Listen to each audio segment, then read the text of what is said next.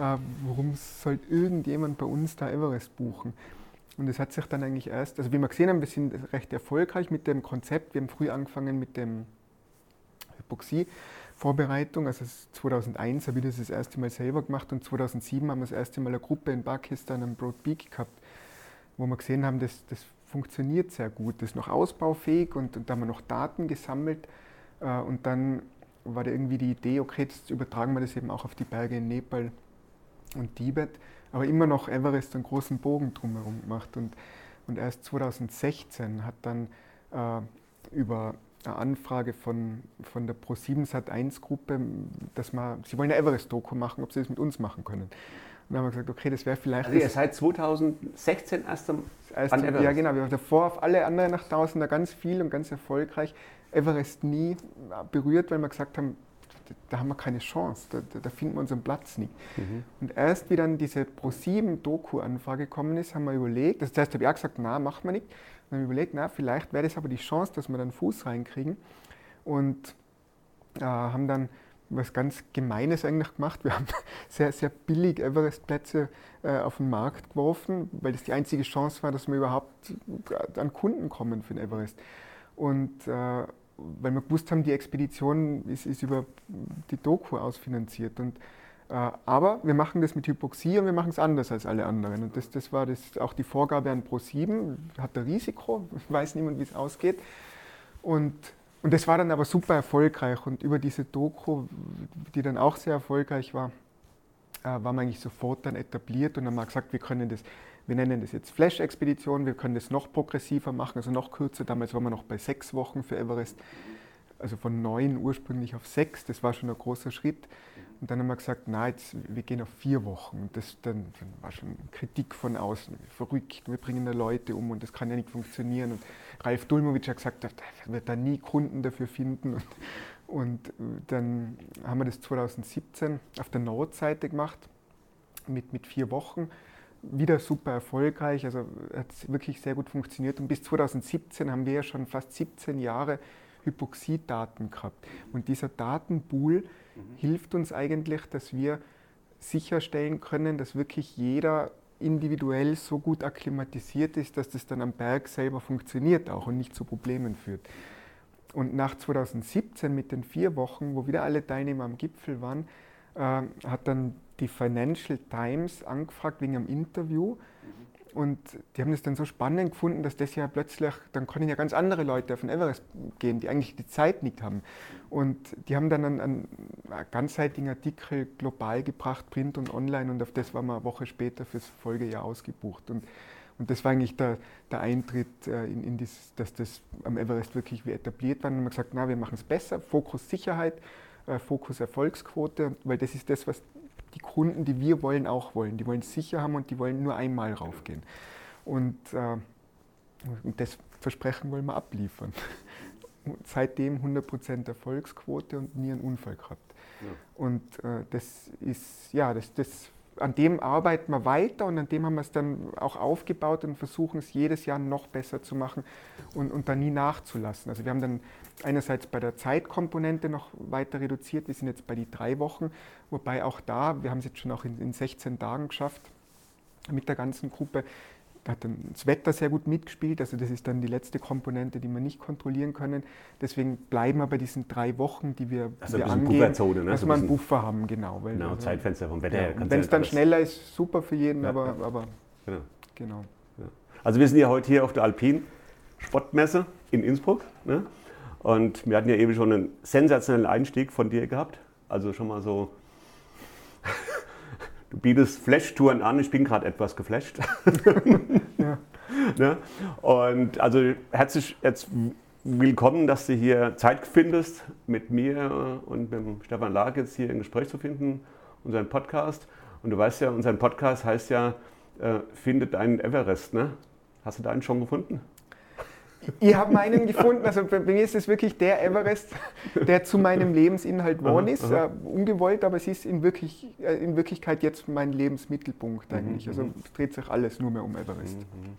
Weil ich bin ja 1979 mit 13 Jahren das erste Mal äh, zum Everest irgendwie gekommen über den Habeler Peter. Mhm. Der ist ja damals 78 mit dem Reinhold Messmer hoch und ist Sauerstoff. Und ich saß dann bei ihm in Tillertal in seiner Stammkneipe und hat er von dieser Expedition erzählt. Mhm. Ich habe das Buch auch noch, da hat er unterschrieben und seitdem hm. habe ich mich eigentlich nur mit dem Everest befasst. Also alle Filme, Vorträge von Messmer mhm. erhalten und alles Mögliche.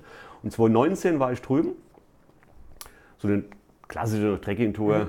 Kathmandu nach Lukla geflogen und dann diese schöne Runde und dann in Gokyo, in Gokyori und, und dann stand ich irgendwann mal vor diesem Koloss, von diesem Everest und habe 2019 gesagt, ich komme noch mal hierher in das Land, weil ich finde das Land, die Menschen traumhaft, mhm. wunderschön, mhm. aber ich werde nie da hochgehen. also ich habe mir gesagt, ich komme mal her, ich gehe nochmal Evo Kalapata, vielleicht gehe ich auch bis zum Basecamp, aber ich würde niemals da hochgehen.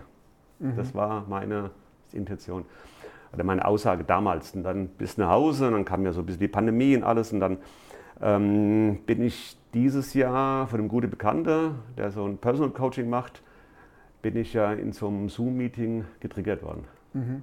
Und er hat gesagt, hat was losgelassen, jeder hat Träume. Mhm. Und jeder soll auch Träume irgendwann mal verwirklichen. Und die Mann, und der wusste von mir aber nichts, und dann hat er gesagt, und von dir, äh, und es gibt, es gibt Leute, die haben einen Traum, die wollen auf den Everest dann müssen sie halt mal rüberfliegen. Mhm. Dann müssen sie halt mal nach Kathmandu, mal nach Lukla fliegen und sich das einfach mal anschauen, wie das so ist. Mhm. Und da habe ich dann plötzlich so was in mir gespürt, wo ich sagen muss, boah, ich glaube, ich muss hoch. Mhm. Und dann bin ich halt, dann gehst du natürlich ins Internet, du schaust alle möglichen Anbieter, Agenturen, was es da gibt. Und irgendwie bin ich dann freitagsabends auf eine Vordenbach Adventure gekommen. in Innsbruck. Mhm. So, und habe mir diese Seite angeschaut. Und das, was du eben so, Lukas, so am Anfang so erzählt hast, was Thema Sicherheit angeht und auch so irgendwie ist mir das so rübergekommen auf dieser Seite, ich fühle mich in dieser Agentur sicher. Mhm. Also ihr habt mir, sage ich mal, eine Sicherheit ausgestrahlt, äh, wenn ich es mal als Kunde dir mhm. weitergeben mhm. kann, äh, sensationell. Mhm. Mega. Wo ich sagen muss, okay. Und dann habe ich halt da mal eine Anfrage geschaltet und habe irgendwie gedacht, naja, ich bin vielleicht doch zu alt und aber ich habe nur, nur okay bekommen, nur Okays. Ja, und jetzt sitzen wir hier und unterhalten uns über den Everest. Genau. Ja? Und ich habe natürlich tausend Fragen, was wir so durchsteigen können. Und ähm, du hast am Anfang schon relativ viel beantwortet, was uns auch immer wieder so ähm, reinkommt, ist so, wie gesagt, diese Geschäftsidee ist ja schon mal gewachsen bei dir über mhm. viele Jahre gewachsen, was ja wirklich schön ist. Ich glaube, das ist auch das, was man auch so spürt. Mhm. Das ist nicht nur so, dass, er, dass man sagt, das ist so ein Trend. Mhm. Mach, wir machen jetzt auch Everest-Reisen, bieten sowas an, aber da fehlt die Basis, die Wurzeln, glaube ich. Und bei mhm. dir spürt man, spürt man, dass da Wurzeln da sind, dass mhm. da wirklich ganz tiefe Wurzeln drin sind. Das ist einfach die ganze Kommunikation äh, mit eurem Büro und alles, also wirklich bis jetzt richtig super toll. Und ähm, jetzt war das natürlich nicht alles so einfach ne, am Anfang, oder? Genau, also gerade wenn man, wenn man bei so einem äh, traditionellen Gewerbe wie das Bergsteigen, also das mhm. geführte Bergsteigen ja ist, äh, was verändern will, stoßt das natürlich auch am Anfang auf Gegenwind. Also wenn man Dinge verändert, äh, kommt da immer Kritik sehr schnell, gerade von den alten etablierten Bergsteigern. Äh, wenn man jetzt zum Beispiel bei, bei diesen Hypoxie-Vorbereitung bleibt. Äh, das, das ist am Anfang sehr schnell als, als Doping abgetan worden, also dass das unfair sei, also Hilfsmittel, was, was das Ganze erleichtert.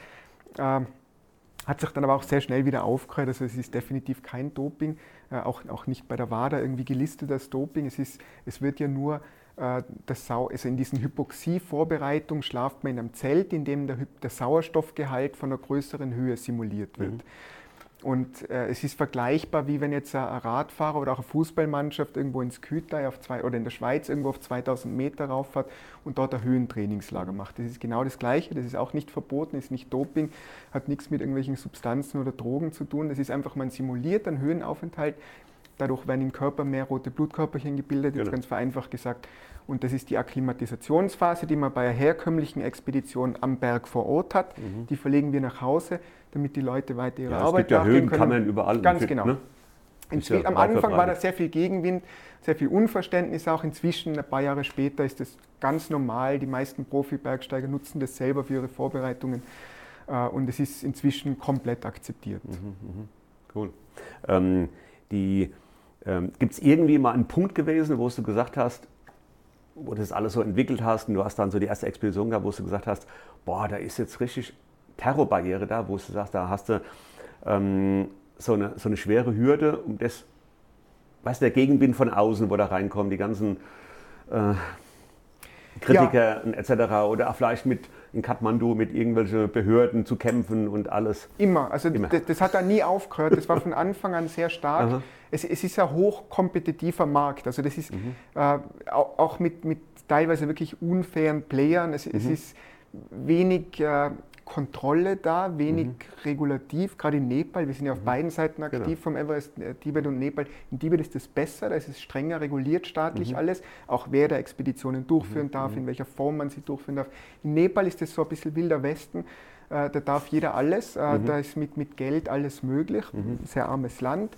Ähm, und da kommt sehr viel sehr viele Hürden von Behörden, da kommen sehr viele Hürden von Mitbewerbern, wo man, da, da kommen Fallstricke von Mitbewerbern, da kommen äh, un, un, unfaire Tiefschläge von Mitbewerbern. Also da muss man sehr gut aufpassen, äh, was man da macht.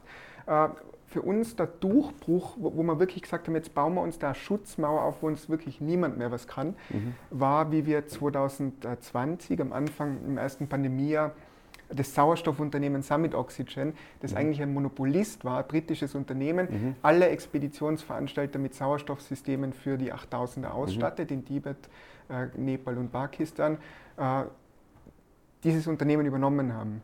Äh, und jetzt statten wir eigentlich fast alle anderen Expeditionsveranstalter mit Sauerstoffsystemen aus. Wir nutzen diese Marktposition nicht unfair aus, sondern wir sind ein, ein fairer Partner für alle, äh, profitieren natürlich auch mhm, davon. Mhm.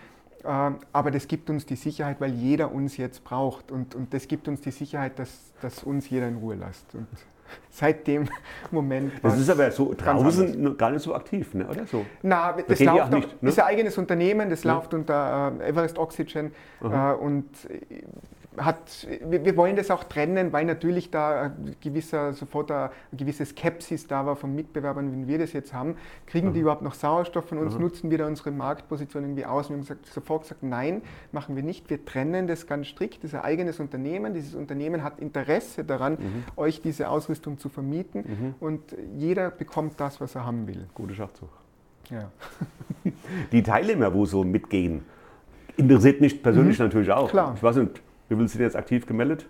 Schon? Für die Südseite sind es äh, 16, glaube ich, jetzt insgesamt. Also jetzt zusammen Flash und Classic. Also klar, Das ist ziemlich, ziemlich fertig jetzt, also Aha, ausgebucht. Genau, ja. äh, die sind inzwischen wirklich quer durch die Welt. Am Anfang war es schon eher europalastig, unsere mhm, Kunden, mhm, äh, vor allem deutschsprachiger Raum, also Dachraum. Äh, inzwischen ist der Dachraum vielleicht äh, 30 bis 40 Prozent noch mhm, und die mhm. restlichen äh, 60 bis 70 Prozent sind aus der restlichen Welt, wobei schon mhm. der Fokus in Nordamerika liegt. Mhm. Äh, und äh, das ist auch noch der, der, der, größte Wachstumsmarkt für uns. Das ganze Rest Europa wird auch immer stärker, mhm. teilweise jetzt auch Südamerika. Mhm, und sind das, kann man da irgendwie sagen, welche, welche Menschen sind, sind sind es? Welche, welche Menschen sind es? Aber ich persönlich weiß es ja selbst, ich kenne mich ja. Äh, welche Menschen sind es, wo sagen, sie haben jetzt diesen Fokus oder dieses Ziel, Lebenstraum? Also für mich ist mhm. es jetzt ein Lebenstraum, wo in mir geschlummert hat, aber ich mir nicht zugelassen habe, mhm. das zu öffnen. Und das ist was, was dich, glaube ich, mit, mit den meisten anderen eint, äh, dass für die meisten ist es irgendwann einmal im, im, im Leben, bei, vielen sehr früh, wie auch bei dir, mhm. ein Lebenstraum geworden, mhm. der dann irgendwo in der Schublade steckt genau. und durch irgendwas dann wieder getriggert wird mhm. und, und dann rausgeholt wird. Und mhm. dann hat man vielleicht auch die zeitlichen und die finanziellen Mittel, das anzugehen, die man mhm. vielleicht mhm. früher nicht gehabt hat. Also das ist bei den meisten so. Äh, so jetzt diese klassischen äh, wie, wie man es immer wieder in den Medien auch wahrnimmt, das äh, Everest kauft man sich als Trophäe, würde ich jetzt gar nicht sagen, dass man Echt, so, ne?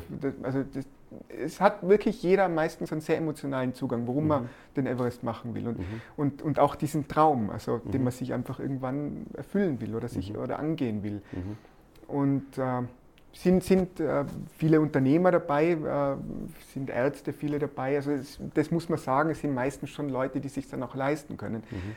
Weil jetzt da der, der, angestellte Installateur wird sehr lange sparen müssen darauf, bis er sich das leisten kann. Also. Die, ähm, sind es jetzt Leute bei dir, die öfters Expeditionen buchen oder dass man sagt, jetzt habe ich da einmal reingetriggert, ich habe da einmal reingeschnuppert in sowas, in so eine Höhenlage, in eine Höhenexpedition. Sind da Leute dabei, die dann sagen, okay, Jahr später K2, Portpeak, irgendwie so, oder sind es mehr so ja, es einmalige? Gibt, es gibt zwei Zugänge. Die einen sind die, die fangen wirklich mit dem Expeditionsbergsteigen an, mhm. äh, machen dann ein paar Expeditionen und haben dann äh, den Everest als, als Endpunkt und mhm. dann lassen sie es. Mhm. Nie wieder auf den Berg. Mhm. Das sind die einen und äh, ist auch sehr konsequent. Dann. Also ich erarbeite mir den, den Everest und wenn ich den erreicht habe, dann das ist der höchste Berg, dann ist für mich vorbei und dann mache ich das nächste. Äh, die anderen sind die, die den Everest machen und danach so, so richtig auf den Geschmack kommen und dann mhm. sagen, okay, jetzt, jetzt möchte ich aber weitermachen. Jetzt will mhm. ich vielleicht noch zum Beispiel den K2 machen. Jetzt will mhm. ich vielleicht einen niedrigen 8000er ohne Sauerstoff probieren als mhm. nächstes. Äh, oder mal einen technisch schwierigen 6000er probieren. Mhm. Also, mhm. dass jemand wirklich nur den Everest macht und dann nie wieder was ist, ist sehr selten. Ist sehr selten. Ne? Ähm, ich sag mal, ich muss es jetzt hier drin gestehen in dem Podcast und das wird auch meine Frau jetzt wahrscheinlich dann irgendwann mal hören.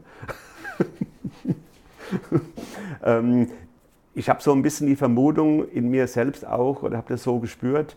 Äh, du fängst natürlich an, du gehst wandern, man geht mal über die Watzmann-Überschreitung, macht man in einem Ding durch. Du gehst auf ein Ortlet, schnupperst so da rein und du spürst einfach oder machst irgendwelche Skitouren und gehst Skirennen gefahren früher und lauter solche Sachen.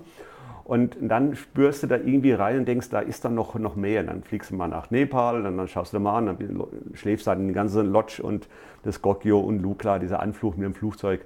Äh, alles super interessant und wahnsinnig spannend. Und ich spüre so ein, ähm, eine extreme Leidenschaft jetzt schon. Mhm. Also es ist so, so ein Ding, wo ich sagen muss, wie du eben angesprochen hast, ja, mal so niedrige 8000er ohne Sauerstoff. Ne? Mhm. Ähm, äh, ja. Es ist, sorry, aber es ist abgespeichert bei mir. Mhm. Ich kann nichts dazu. Ich bin damals getriggert worden und da ist, eine, da ist eine, ein Schalter umgelegt worden, wo ja nirgendwo steht, ich kann das nicht machen oder ich darf das nicht machen. Oder mhm. ich habe da etwas geöffnet mhm. in mir, mhm. habe es auch zugelassen, dass es geöffnet worden ist. Ähm, und das ist wirklich so, wo ich sagen muss, ja, so ein niedriger 8000er mal ohne Sauerstoff, mhm das ist schon irgendwo abgespeichert. Ja, ja, absolut nachvollziehbar. Es ist auch ein, ein logischer nächster Schritt. Aha. Und es ist beim Höhenbergsteigen so, also das ist ja auch wirklich äh, psychologisch untersucht, wissenschaftlich, dass dieses äh, Pressure and Release Phänomen, also während der Expedition leidet man, fragt man sich vielleicht, warum mache ich das nie wieder? Und, und also wenn man dann die letzte Nacht im Hochlager liegt, hat man diese, hat jeder diese Momente, also auch wir beim, beim, beim x-ten Mal wieder denke mal, jetzt endlich Ende. Und kaum ist man dann aber runden, äh, werden dann im, im, im, beim Abendessen in Kathmandu schon wieder die nächsten Pläne geschmiedet. Und genau. das ist dieses, weil klar, man hat dann diese Endorphinausschüttung und das ist ja ganz normal, es ist chemisch erklärbar, das ist ein Suchtphänomen. Mhm. Und, äh, und äh, deswegen bleiben die meisten dann hängen, weil man macht sich mit, mit, diesem, mit, mit dieser Expedition, macht man sich so unendlich großes Spielfeld auf an, an, neuen Herausforderungen. Es ist eben nicht der Everest der Endpunkt. Es ist zwar der höchste Berg, den man erreichen kann auf Aha. der Welt. Mhm. Und, und, äh, das, wird auch, wird, auch, also das wird auch ein eigenständiges äh, Erlebnis bleiben, äh, das, das nicht mehr vergleichbar ist mit irgendwas anderem. Aber, aber, es gibt eben nicht nur das, es gibt dann da und da und da. Und jedes für sich ist, kann was total Bereicherndes und, und eine große Herausforderung sein, in verschiedenen Arten, auch in verschiedenen Spielarten. Das eine ist eben ein niedriges 8000er ohne Sauerstoff, wo die Anforderungen wieder ganz woanders liegen als wie beim Everest. Ähm, das andere auch ein technischer 6000er kann eine riesengroße Herausforderung und dann auch eine riesengroße Genugtuung sein, wenn man das geschafft hat. Also das, man macht sich da riesengroße Spielwiese auf und, und hat da endlos Potenzial. Aber dieses Jahr auf der Weißkugel noch mal so zwischendurch schnell, so ein knapp 4000er mhm. im Finchgau. Und bin da schon angereist, samstags abends nach Geschäftsschluss, schnell hingefahren ins Finchgau, dann sonntags auf die Hütte und habe schon, hab schon gemerkt, boah, irgendwas ist in mir. Übelkeit, äh, mir war es zum Erbrechen nahe und irgendwie, ich habe hab Augenentzündung gehabt. Aber trotzdem bin ich dann montags morgens um halb fünf auf die Weißkugel mhm. und saß dann oben auf dem Gipfel, super tolles Wetter, jeder hat seine Jacke ausgezogen, ich habe zwei Jacken angezogen, mhm. weil ich Schüttelfrost gehabt habe mhm. und bin dann runter auf die Hütte und war dann erstmal richtig fertig. Mhm. Ne? Und im Nachgang haben viele gesagt, wieso bist du da hochgegangen? Und dann muss ich aber sagen, ja, das war, natürlich war das nicht schön, das war ein toller Tag, das ist auch ein schöner Berg, aber für mich war das so ein bisschen schon so ein leichtes Training. Mhm. Ja, fürs Leiden. So ein leichtes ja. Training, so das Leiden am Berg, aber trotzdem weiterzumachen. Mhm. Ähm, was mich natürlich auch noch brennend interessiert, weil wie oft warst du auf dem Everest? am Gipfel dreimal, jetzt ja. achtmal am Everest, aber dreimal nur auf dem Gipfel. Ja, nur. Ja, weil ich sehr oft auch als Backup einfach zurückbleibe im mhm. letzten Lager, dass, mhm. dass man einfach da noch jemand hat, wenn irgendwas also, wäre. Dass man Kannst du uns so, oder mir, uns, Hörer da draußen, so einen leichten Einblick, ich weiß nicht, die Zeit übersteigt das jetzt alles, aber so einen Einblick, wo, was mich total interessiert, so ein Einblick, was, wie ist dieses Gefühl zum Beispiel in Lager 3 oder in Lager 4 oder im Kumbo-Eisfall oder das sind ja alles solche, mhm. nur von Bildern und von Videos kennt man das, aber so dieses hautnah von dir mal so, so zu hören. Man muss sich vorstellen, mhm. dass, dass also so der Laie, dass, dass das nicht nur Bergsteigen ist, wie wenn ich da jetzt bei uns in den Alpen mhm, unterwegs mhm. bin. Da habe ich, die, da habe ich das Wetter, das, die Kälte vielleicht, da habe ich das Gelände, mit dem ich zurechtkommen mhm. muss, meine Ausrüstung, um die ich mich kümmern muss. Äh, dass ich immer gesichert bin, diese, diese klassischen Bergsteiger-Dinge, mhm. Aufgaben, äh, die, um die ich mich kümmern muss. Das habe ich dort auch, aber dazu kommen eben noch andere Faktoren. Und das, das Wesentlichste ist die Höhe. Und die macht alles viel, viel schwieriger, weil in der Höhe wird alles anstrengender, es wird komplizierter. Es wird, äh, ich verliere meinen Appetit zum Beispiel, ich tue mich schwerer mit Essen, ich tue mich schwerer mit Schlafen, ich schlafe schlecht. Äh, meine Leistungsfähigkeit ist massiv eingeschränkt. Mhm. Äh, es kommen dann äh, beim, beim Everest noch einfach die, die, die, psychische Komponente auch dazu, dass man sehr lange am Berg ist, sehr lange exponiert, mhm. also als, sowohl exponiert vom Gelände her, dass, mhm. dass das eigentlich oberhalb vom Lager 2 alles Absturzgelände ist. Das heißt, man muss immer schauen, dass man gesichert ist. Äh, und zum anderen exponiert auch, dass man an einem Ort ist, der einfach lebensfeindlich ist. Und, und mhm. zwar einer der lebensfeindlichsten Orte überhaupt auf dem Planeten. und da verbringt man aber mehrere Tage. Und man kann dort überhaupt nur überleben, weil man Schutzausrüstung hat, weil man Sauerstoff hat. Aber auch das limitiert das Ganze. Also mhm. wenn ihr einen Fehler habt beim Sauerstoffsystem, dann haben wir ein Ersatzsauerstoffsystem, aber, mhm. aber wenn der Sauerstoff aus ist, dann ist er aus, dann, dann kann ich da mhm. oben nicht mehr dauerhaft überleben. Mhm. Und auch ein Reinhold Messner, der da das schafft und überlebt, ohne Sauerstoff kurz raufzugehen und wieder runter, wenn da irgendwas schief geht, dann stirbt er genauso da oben. Also auch ein Reinhold Messner und ein Peter Haberler und jeder stirbt irgendwann dort oben. Mhm. Äh, das heißt, ich kann dort nur mich aufhalten mit technischen Hilfsmitteln. Und das macht das Ganze noch einmal anspruchsvoller, vor allem für den Kopf. Und deswegen sage ich beim Everest, bei der Everest-Besteigung, da ist die Hälfte wirklich die, die mentale Komponente. Mhm. Und, und mhm. dass ich stark bin im Kopf, dass ich wirklich fokussiert bin und dass ich, dass ich durchhalten kann. Mhm. Genau, und aus dem Grund, als ich da, mich dann bei euch gemeldet habe und angemeldet habe und alles unterschrieben habe, habe ich dann so als erstes so auch in einem persönlichen Gespräch mit der Sandra dann so mitbekommen, so ja, das, die, die Fitness ist gut und ich soll da nicht komplett austrainiert kommen wie so ein Triathlet, bisschen mhm. Fettreserve. Und dann hat sie mir wirklich an, hingelegt, ans Herz gelegt, diese mentale Sache, mhm. was mir ja eigentlich bewusst war, aber doch nicht so bewusst, wie sie mir das am Telefon wirklich mitgeteilt hat. Das fand mhm. ich mega toll. Und jetzt habe ich ja schon ein bisschen Personal Coaching gemacht, ein Mentaltraining und alles. Und habe es aber jetzt noch einmal wirklich wesentlich verstärkter. Und ich telefoniere wöchentlich oder in Zoom oder zweimal wöchentlich mit meinem Mentaltrainer, dem Timo Schüssler, Christina Schüssler und Timo Schmidt, so rum. Und ähm, er hat zu mir jetzt auch gesagt, wenn die, An wenn die Reise beginnt, mit keine Probleme von zu Hause anreisen. Die mhm. Probleme zu Hause sind alle gelöst. Ganz wichtig, ja. Ne? Weil Probleme entstehen eh. Und dieser mhm. Druck und dieser mhm. Höhendruck, jetzt war ich ja, die höchste Stelle, wo ich mal war, war 5600 Meter. Ähm, das ist ja auch schon, Basecamp ist glaube ich 5,3, ne? Mhm. 553, mhm. also 300 Höhenmeter als Basecamp. Ähm, die Nächte werden schon unruhig ne? Mhm. und trocken. Ne? Mhm. Und ich sag mal so, diese Ähm, vom Mentale her muss ich wirklich sagen, das liegt mir total im Herzen, dass das wirklich von der Seite absolut passt und richtig mhm. top ist. Mhm. Und wie ist es eigentlich, wenn man da jetzt mit vielen Teilnehmern, wenn das Wetter dann schlecht wird, unten im Basecamp? Dieses Jahr war, glaube ich, auch teilweise mhm.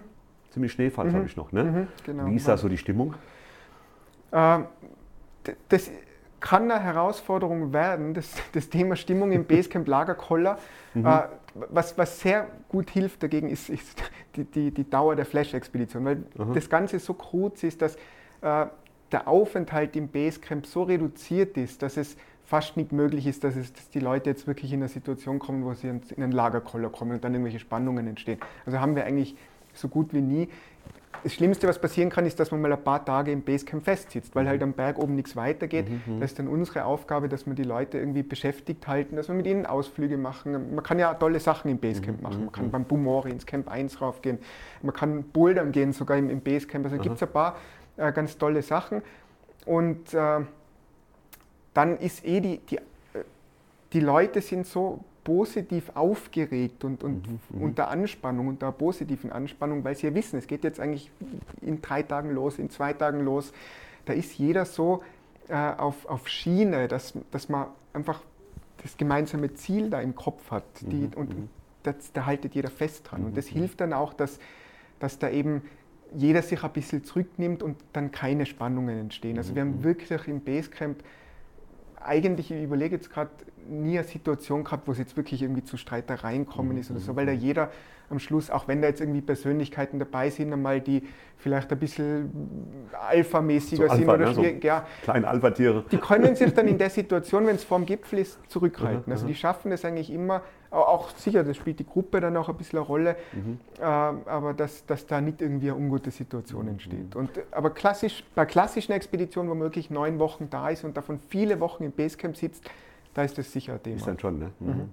Ähm, von der Ernährung dann am Gipfeltag. Also das heißt ja, man, wir gehen ja immer so schrittweise, ne? Vom Basecamp geht man aufs Lager 1, dann wieder eine Nacht, dann wieder zurück auf Basecamp, aufs Lager 2 und wieder zurück und so eine ganze Sache. Ähm, dann habe ich mal in so einem Video gesehen, wie du dann plötzlich abends im Basecamp so diese Tüten gepackt hast, diese mhm. Lebensmitteltüten, sage ich es mal, mit Tiroler Speck und Käse. Genau. Also ich nehme das jetzt, wenn ich jetzt irgendwo auf den Gipfel gehe, ähm, Watzmann oder sowas, dann habe ich das auch dabei. Mhm. Essen, ganz ein wichtiges Thema, weil die Leute brauchen Energie für mehrere Tage und der Appetit ist, verändert sich oder reduziert sich, auch das Geschmacksempfinden ver verändert mhm. sich in der Höhe. Deswegen ist äh, das Essen im Basislager ist toll. Da haben wir argentinische Köchin, die wirklich alles äh, von südamerikanisch bis internationale Küche, italienisch, die kocht alles dort. Auch die Sherpas kochen nepalesisch, also eine sehr vielfältige mhm. Küche. In den Hochlagern wird es dann schwieriger, weil da ist unser Ziel, dass wir für jeden was anbieten können, was er am ehesten noch essen mhm. kann. Mhm. Für den einen ist es ein äh, gefriergetrocknete Hightech-Nahrung, für den anderen ist es so Sportnahrung, nur mehr Gels, äh, bestimmte so Energieriegel und solche Sachen. Und für den dritten ist es aber vielleicht Schüttelbrot und Speck und Käse. Mhm. Und deswegen schauen wir, dass wir da wirklich ein, ein, ganz großes Angebot haben, ein reichhaltiges. Und es ist dann immer ein ganz besonderer Tag, bevor es Richtung Gipfel losgeht im Basecamp, wo wir das alles aufbreiten, so Stationen machen, äh, wo dann jeder seine äh, bevorzugten Dinge sich zusammenstellen kann und das kommt dann für jeden in einen Beutel, der mit dem Namen beschriftet wird und dann ist das dem seine Hochlagernahrung. Mhm, mhm. Ähm, was mich natürlich immer noch interessiert, ist so dieses, wenn man so das erste Mal, also wir kommen ja dann, man kann es ja nirgendwo, was das Training angeht.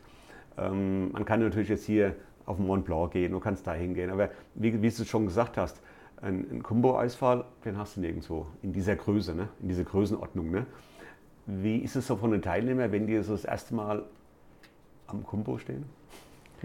Erstes Mal Kumbo ist, ist schon immer beeindruckend Aha, für jeden. Mhm. Also das, das ist auch für, wenn jetzt irgendein Tiroler Bergführer das erste Mal im Kumbo Aha. steht, das ist mhm. schon beeindruckend. Das schon ist alles ne? noch einmal eine Nummer größer als überall mhm. sonst. Mhm. Und äh, das, das kann einen im ersten Moment schon einmal erschlagen, das ist jetzt so, so bildlich aber ähm, man ist eigentlich in der Nacht das erste Mal. Das heißt, man hat da wirklich jetzt nur den Fokus auf seinen Kegel von der Stirnlampe. Und erst beim Runtergehen, wenn, oder wenn man am Ende vom, vom Eisbruch dann rauskommt, Aha. wenn es dann der Tag langsam hell wird, äh, dann erkennt man erst diese Dimensionen, wo, wo, man sich da jetzt die letzten Stunden durchbewegt hat. Und das ist, aber da ist man dann schon eben aus der Gefahrenzone heraus und das hilft dann. Aber es ist schon, schon beeindruckend. Schon beeindruckend. Ja, ja. Also, jeden. wie gesagt, ich habe ja Bilder, also ich stand ja schon vor ihm, also 18 Kilometer Luftlinie, mhm. stand ich vor diesem Everest-Lotse, Nupze. Und wenn man so diese Dimension sieht, diese Größe und dann, wie gesagt, als ich 2019 zurückkam, vier Wochen, also dreieinhalb Wochen waren wir drüben, dann bin ich direkt erstmal zum Skifahren gegangen. Mhm. Und mein Vetter so am Wilde Kaiser vor, vorbei. Das waren kleine Hügel, ne? Schön. Mhm. Von den Dimensionen ja, her. Ne? Also, wenn man das nicht erlebt hat, fantastisch, immer noch. Ähm und dann dieser Gipfelaufstieg, diese Gipfelnacht. Ich glaube, ihr geht 9 Uhr abends, oder? Äh, hängt ein bisschen vom Wetter ab und wie viele andere Teams unterwegs sind. Also das entscheiden wir dann wirklich oben erst am Südsattel. Äh, eine Standardzeit wäre jetzt so zwischen 9 und 11 irgendwann am Abend der Aufbruch. Wie ist da so diese Abstimmung von den einzelnen Teams? Äh, unterschiedlich. Es gibt immer Teams, mit denen hat man ein sehr gutes Verhältnis, mit denen mhm. spricht man sich auch ab. Mhm, mhm. Dann gibt es Teams, die, die wollen mit niemandem anderen Kontakt haben. Mhm. Man kennt aber die Teams, die langsam sind, die Probleme verursachen. Mhm. Äh, das, das, ändert sich eigentlich nicht. Das sind jedes Jahr die gleichen und dann schaut man, dass man denen von vornherein schon ausstellt. Mhm, also, äh, und versucht sich dann irgendwie so seinen Slot zu finden, wo man glaubt, dass es am besten ist. Ähm, was natürlich jetzt auch noch so in meine oder meine Trainingsvorbereitung reinkommt, wie ist denn so das Niveau von den Teilnehmern der Furtenbach-Agentur? Also ich persönlich, so wie ich das jetzt schon so mitbekommen habe, oder Bilder auch von dieser diesjährigen äh, Expedition gesehen habe, das Niveau ist, glaube ich, schon recht hoch, ne? oder? Ja, also was wir auf jeden Fall wollen, ne? ist, mhm. dass die Leute körperlich und, und mental fit sind. Mhm, also mhm, das genau. ist das, das Wichtigste. Äh, und dann ist es schon sehr unterschiedlich, was jetzt jemand äh, schon gemacht hat. Also es gibt mhm. Leute, die, die waren vielleicht schon auf dem 7000er und mhm. auf dem 6000er mhm. davor. Es gibt aber Leute, die waren auf äh, noch nicht höher als auf dem Kilimanjaro. Also das mhm. ist, mhm. äh, für uns ist wichtig, dass die technische Komponente passt. Also wenn jetzt jemand noch nicht hoch, sehr hoch war, dass er zumindest dann körperlich fit ist und dass mhm. er auf, äh, in den Alpen zum Beispiel einiges gemacht hat, wenn es jetzt Europäer ist äh, paar schöne 3000, einfach, dass man Steigeisen-Erfahrung mhm. hat, dass man sich da sicher fortbewegen kann. Äh, und dann ist das eigentlich meistens eine recht homogene Gruppe. Wir haben dann mhm. aber immer noch die Möglichkeit, wenn es jetzt eine nicht homogene Gruppe ist, dass, man, dass sich wirklich herauskristallisiert, dass ein Teil ein bisschen stärker ist und eine Gruppe ein bisschen schwächer, äh, können wir immer noch das sehr gut mhm. splitten. Also wir arbeiten ja mit Kleingruppen, also immer vier vier Teilnehmer plus ein Bergführer ist für uns so eine kleine Einheit, die sich dann auch autonom am mhm, Berg mhm. bewegen kann. Das kann durchaus bedeuten, dass einmal eine Gruppe ein bisschen früher aufbricht als die andere. Mhm. Äh, wie, wie, wir uns das halt denken, dass es dann für die Teilnehmer am besten ist. Weil es kann zum Beispiel sehr demotivierend sein, wenn man immer als Letzter hinten nachlauft. Mhm, äh, sowas wollen wir zum Beispiel vermeiden. Also wenn wir sehen, wir haben langsame Leute dabei, dann lassen wir die früher starten, vor der restlichen Gruppe und nicht als Letzte. Habt ihr schon mal so Gruppen gehabt, so, so Jungs, sage jetzt mal Jungs, können natürlich auch Mädels sein, ähm, die sich so ein bisschen ähm, sich gegenseitig extrem motiviert haben, was Zeiten angeht, oder gesagt haben, hey, wir überspringen Lager 1 zum Beispiel und gehen direkt, ja, ja, das, das gibt es immer wir wieder. Wir gehen direkt auf Lager 2 über. ja, das gibt es ja, immer ne? wieder. Und wenn wir, wenn wir sagen, dass, also die, die sind auch in der Lage dazu, dann ermöglicht man denen das dann auch, dass mhm. sie einen Tag später starten äh, und, und dann zum Beispiel das Lager 1 überspringen und direkt ins mhm. Lager 2 mhm. gehen. Mhm. Äh, wenn jemand körperlich fit ist, macht das auch durchaus Sinn, weil natürlich die Nacht, die zusätzliche in der Höhe auch wieder Energie kostet. Mhm, also. Mhm. Äh, so dass es jetzt eine Wettbewerbs-, Wettkampfsituation gibt zwischen den Teilnehmern, das versucht man zu vermeiden. Also das lassen wir gar nicht aufkommen, mhm. weil das eigentlich in der Regel immer kontra nicht, ne? kontra kontraproduktiv ist. Weitere Ziele? Everest äh, noch, noch, noch besser zu machen. Also, aha, aha. Mein großer Traum ist Everest in einer Woche und äh, da arbeiten wir auch schon ernsthaft dran. Äh, ist, ist, aber noch nicht äh, so spruchreif und, und mhm. das Konzept dahinter. Mhm. Aber es, es, gibt da, es gibt da einen Weg dahin, sagen wir mal so. Mhm. Also es gab ja jetzt in letzter Zeit gab es immer wieder Diskussionen, mit, will ich jetzt hier nicht anfangen. Aber die Tamara Lunger hat mal was Schönes in der Talksendung gesagt, ich glaube, da warst du sogar auch dabei, wo gesagt hat, es steht ja nirgendwo, dass ja die 8000 nur für unsere Extremsportler sind. Mhm. Ja, sehr gute Aussage. Sehr gute Aussage. Und das, das ist auch das, was mir in der Kritik an dem kommerziellen Bergsteigen, an dem geführten Bergsteigen stört, dass da ja, da wird ja anderen Leuten der, der Zugang vermeintlich abge oder das Recht auf den Zugang zu diesen mhm. Bergen abgesprochen. Mhm. Und das ist ja ein komplett absurder Zugang, weil wer darf denn diese Instanz sein, der entscheiden kann, du darfst auf, den, auf, auf, diesen Berg gehen und du nicht. Also die, ich würde mir das nicht anmaßen und auch Reinhold Messner kann sich das eigentlich nicht anmaßen, äh, diese Instanz zu sein. Ich glaube, dass jeder Mensch das Recht hat, wenn er diesen Traum hat, auf dem höchsten Berg der Welt zu stehen, diesen Traum auch anzugehen. Wichtig mhm. ist, dass er es äh, in einer seriösen Art und Weise macht und damit keine anderen Menschen gefährdet, niemandem wehtut damit und, und dann, glaube ich, hat jeder das gleiche Recht, egal in welchem Stil er das dann macht. Gibt es irgendwelche Berge, Gipfel, wo du für dich selber sagst, da würde ich gerne nochmal hochgehen? Oder Ziele, also so ein, so ein Zielberg, wo das ist so für, für mich, also für, für dich immer noch so, ein, so eine Traumtour? Ähm, für mich ein großer Traumberg ist immer noch der Nupze, also mhm. gleich nebenan. Ähm, muss aber irgendwie passen jetzt von der zeitlichen Komponente und von der Logistik, dass ich es äh, probieren würde. Äh, aktuell jetzt mit kleinen Kindern zu Hause habe ich eigentlich schon die Entscheidung für mich getroffen, dass sie die, die gefährlichen und, und äh, schwierigen, mhm. risikoreichen Besteigungen und Berge einmal vorerst auf Eis legt. Das ist, glaube ich, auch einfach aus Fairness gegenüber den Kindern und der Frau gegenüber. Muss es nicht sein, dass man jetzt Touren oder Berge macht, wo man sich umbringen kann dabei oder wo man sehr hohes Sterberisiko mhm. hätte, mhm. mhm. was ich früher schon gemacht habe. Aber muss man als Familienvater, als Junger nicht machen. Ja. Also es war für mich natürlich auch so ein Ding, wo man sagt, ja, ich bin dann 58, bewegt mich dann so in den Everest-Gebiet ähm, auf die Höhe. Ähm, aber wie gesagt, was ich dann bei euch so gelesen habe auf dieser Homepage von was Thema Sicherheit angeht, das hat mich einfach fasziniert, wo ich sagen muss, da bin ich echt in guten Händen und da mhm. fühle ich mich auch sicher. Und, und das, da hat man natürlich auch eine Verantwortung für zu Hause, was Frau und Kind angeht, oder Kinder sind ja schon groß. Mhm. Und und da muss ich einfach sagen, da bin ich auch jetzt nochmal nach unserem Gespräch, fühle ich mich absolut sicher und ich habe eine richtige Entscheidung getroffen. Super, das freut mich zu hören. Super. Dann werden wir uns wahrscheinlich, fliegst du auch oder wie ist es nächstes ja, Jahr? Ja, wann fliegst ähm, du dann mit? Es ist nur unsicher, wann ich fliege. Vielleicht bin ich ein bisschen vorher schon dort. Äh, ich werde jetzt im Dezember einmal in Nepal sein, auch schon für mhm. Vorbereitungen okay. für die Expedition und dann äh, wieder zurück nach Tirol und werde dann wahrscheinlich auch Anfang April sowas äh, rüberfliegen. Mhm. mhm. Also wir sehen uns dann spätestens im, Im Basislager. Basislager oder in Kathmandu. Genau. Genau, super. Dann wünsche ich noch schöne Zeit. Danke und dir ein gutes Training. April. Alles klar. Lukas, da, danke fürs Gespräch. Danke auch. Bitte. Das ist mein Mount Everest, der für mich das Höchste ist. Auch wenn die Luft mal dünner wird. Ich glaube felsenfest an mich.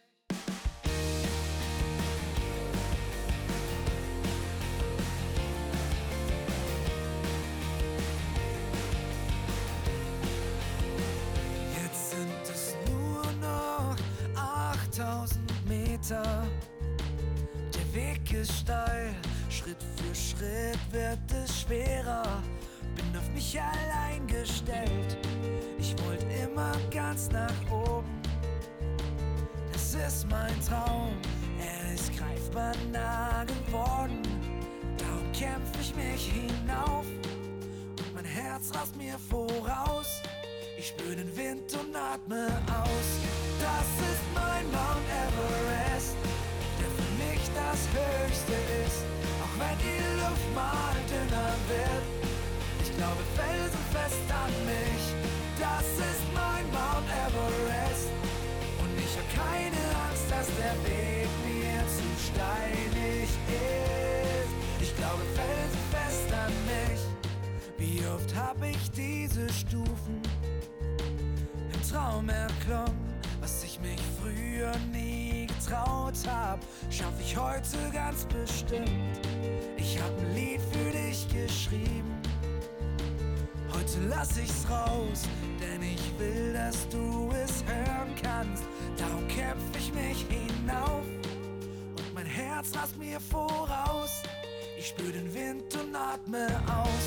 Das ist mein Mount Everest das Höchste ist. Auch wenn die Luft mal dünner wird. Ich glaube felsenfest an mich, das ist mein Mount Everest. Und ich hab keine Angst, dass der Weg mir zu steinig ist. Ich glaube felsenfest an mich.